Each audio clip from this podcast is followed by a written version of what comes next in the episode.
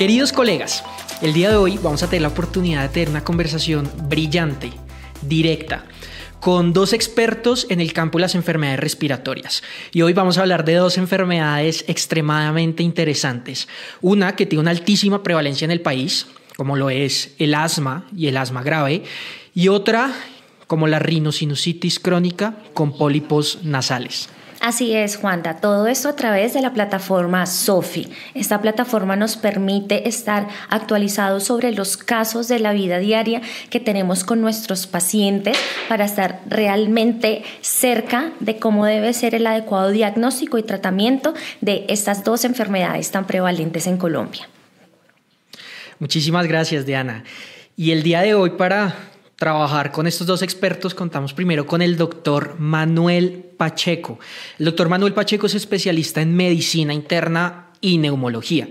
Es experto, magíster en hipertensión pulmonar, miembro activo del Grupo de Investigación en Medicina Interna y profesor de la Universidad Tecnológica de Pereira, miembro de Asoneumocito, ALAT, la European Respiratory Society, y es un experto en el manejo del asma grave y la hipertensión pulmonar.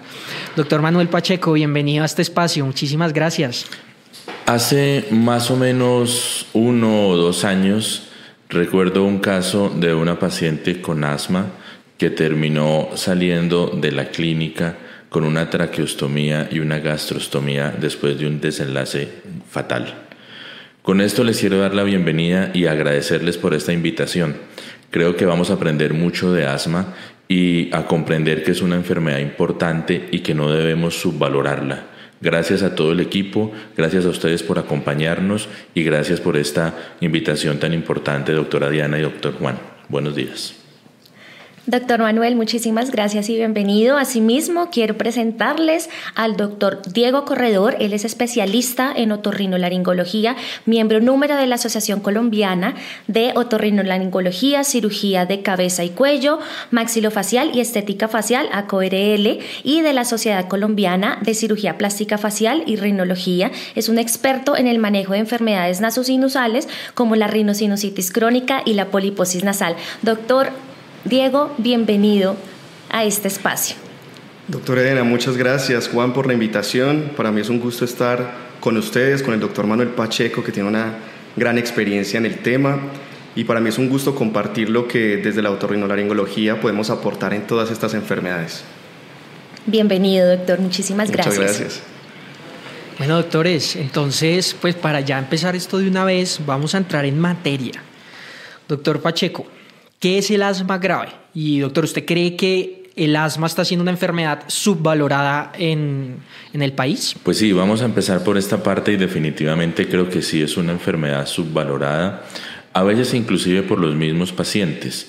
Les cuento que se han hecho varios estudios. Eh, eh, hay un estudio muy interesante publicado en la revista de la Sociedad Europea de Neumología, donde se mira el nivel del control del asma que cree tener el paciente contra un nivel de control medido con instrumentos reales, que es muy importante que esto sea uno de los mensajes que dejemos el día de hoy. Existen unos métodos para medir el control del asma y la idea es que los podamos aplicar, hablaremos de ellos más adelante, pero cuando se hace esa comparación, inclusive el mismo paciente se siente controlado, pero cuando se aplica alguna tabla para estratificar el riesgo, nos damos cuenta que el paciente no estaba controlado. Y esto ocurre mucho con las enfermedades respiratorias porque si el paciente deja de hacer actividad, digamos, se queda quieto en su casa todo el día, probablemente los síntomas disminuyan, pero el paciente está perdiendo calidad de vida. Entonces creo que la asma sí es subvalorada, probablemente en parte por el equipo de salud, pero a veces también por los propios pacientes. Y hablando de asma grave, creo que es importante que tengamos atención en este grupo de pacientes porque es más frecuente de lo que creemos. Generalmente hablamos de asma grave cuando hablamos de un paciente y pareciera ser obvio lo que voy a decir, pero es importante tenerlo claro que realmente tenga un diagnóstico confirmado de asma y que ese paciente que tiene un diagnóstico confirmado de asma esté en los pasos de la guía GINA de tratamiento, que es la GINA, digamos, más global que tenemos para el manejo del asma, paso 4 o 5, o sea, aquellos pacientes que ya dependen de dosis medias o altas de esteroides, o también pacientes que estén con terapias aditivas eh, como tiotropio, como montelucas, por ejemplo, para tener un control, o que dependan de estar tomando esteroides orales más del 50% del año. Recordemos, y es un segundo mensaje que iremos dejando ahí en el camino, los esteroides orales realmente no son un tratamiento central del asma. El asma la debemos tratar con esteroides inhalados. Si el paciente depende de esteroides orales y usted trata de desmontárselos y hace crisis o exacerbación, pues ese es un paciente que eh, eh, está entrando en los criterios de asma grave. Adicionalmente, que no tenga control del asma, medida por cualquiera de las escalas que comentaremos más adelante, o que el paciente tenga exacerbaciones frecuentes o exacerbaciones graves. Digamos que este es un grupo de pacientes que debemos tener en atención porque son los que entrarían en un, en un, grupo como asma grave. Súper, doctor, y creo que es lo que vamos a tratar de llegar hoy en este podcast, cómo llegamos hasta ese final de ese asma grave y me interesan sus primeros dos mensajes. Primero, el asma sí está subvalorada y segundo, el tratamiento con corticosteroides orales no debe ser la base del tratamiento. Es súper importante esas dos cosas. De acuerdo, Wanda. Doctor, muchísimas gracias y quiero preguntarle qué comorbilidades tiene ese paciente con asma grave. Qué pregunta tan interesante, doctora. Y le digo esto porque uno a veces trata de entender que el paciente con asma tiene asma y no más y generalmente eh, uno pudiera pensar que este es un, componente sistémico realmente, porque toda esa respuesta inflamatoria que conocemos pues puede afectar otros órganos. Por ejemplo, eh, hay una publicación muy interesante en Allergy donde revisamos y nos podremos dar cuenta que los pacientes tienen inclusive riesgo de compromiso por enfermedad cardiovascular, riesgo de compromiso por enfermedad cerebrovascular también, por supuesto, se acompaña de una cascada grande de enfermedad alérgica, donde, por ejemplo, la rinitis, la poliposis son elementos que se acompañan como comorbilidades en los pacientes asmáticos. Y en general, la recomendación importante es hay que tratar las comorbilidades en general si yo quiero obtener un buen resultado. Yo no puedo tratar, y voy a tratar de ser un ejemplo con diabetes. Yo no puedo centrarme en el manejo del paciente diabético solamente en la glucosa. Tengo que mirar cómo está la presión, la función renal, cómo está mi paciente en sus lípidos, en su peso. Bueno, lo mismo pasa con el paciente asmático.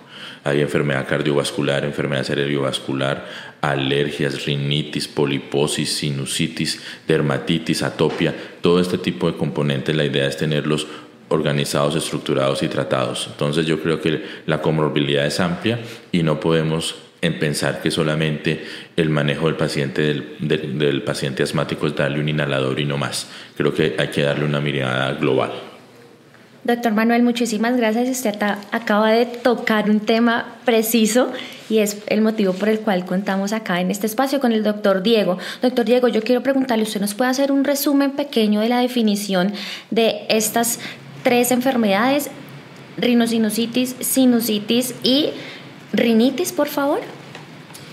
Diana, eso es muy buena, muy buena pregunta. Mira, eh, siempre hay una confusión con estos términos. Y desde el Tax Force que hubo en la Academia Americana de Otorrino en 1996, se unificaron estos dos, de eh, tener una rinitis y tener una sinusitis. Ya el término es rinosinusitis desde aquel entonces. Em, digamos porque es muy difícil eh, diferenciar estas áreas y sobre todo cuando la mucosa cumple la misma función tanto en la cavidad endonasal como en los senos paranasales. Entonces, eh, básicamente el término que ahora se acuña desde 1996 y las guías EPOS 2012 y 2020 nos hacen énfasis es que se use el término rinosinusitis. Básicamente es una inflamación que puede ser aguda o crónica de la cavidad nasal y los senos paranasales y todo dependiendo de si hay obstrucción, algunos síntomas de obstrucción o bloqueo nasal, si hay escurrimiento anterior o posterior o descarga posterior, si el paciente tiene una alteración eh, del olfato, si tiene un dolor centrofacial o en esta área de la cara, eh, nosotros podemos ver si, si nos acercamos más a una sinusitis o si es una rinitis. Cuando el paciente tiene síntomas que son muy intermitentes y que luego vemos que son mediados por inmunoglobulina E o por algún tipo de exposición al ambiente, independiente de si sea un alergeno o no, eh, podemos definir que puede ser una rinitis. Esa intermitencia y esa continuidad nos diferencia estas dos, estas dos entidades, la rhinosinusitis y la rinitis. Súper, doctor. O sea, súper valioso pues toda esa parte, pero hay algo que no me queda todavía muy claro y tiene que ver cómo diferencia uno en rhinosinusitis, que es aguda, o que es crónica? Ah, claro, por supuesto. ¿Alguna diferenciación? Sí, hay una diferencia. Eh, básicamente es por el tiempo de evolución. Cuando tienes una, eh, este tipo de inflamación por más de 12 semanas, hablas que es una rinosinusitis crónica y cuando es inferior a 12 semanas o, o 3 meses, es una rinosinusitis aguda. De igual forma, hay una rinosinusitis aguda recurrente cuando se presentan cuatro o más episodios de, de, de rinosinusitis en un año. Eh, por supuesto, cada una de estas espaciadas en en, un tiempo, un intervalo en que el paciente no tiene ningún síntoma o, no tiene enfermedad. Súper, doctor. Bueno, invitarlos a seguir conectados en este podcast. En el siguiente momento vamos a tener una discusión de un caso clínico que nos trae el doctor Manuel. Va a ser súper interesante y no se lo pierdan.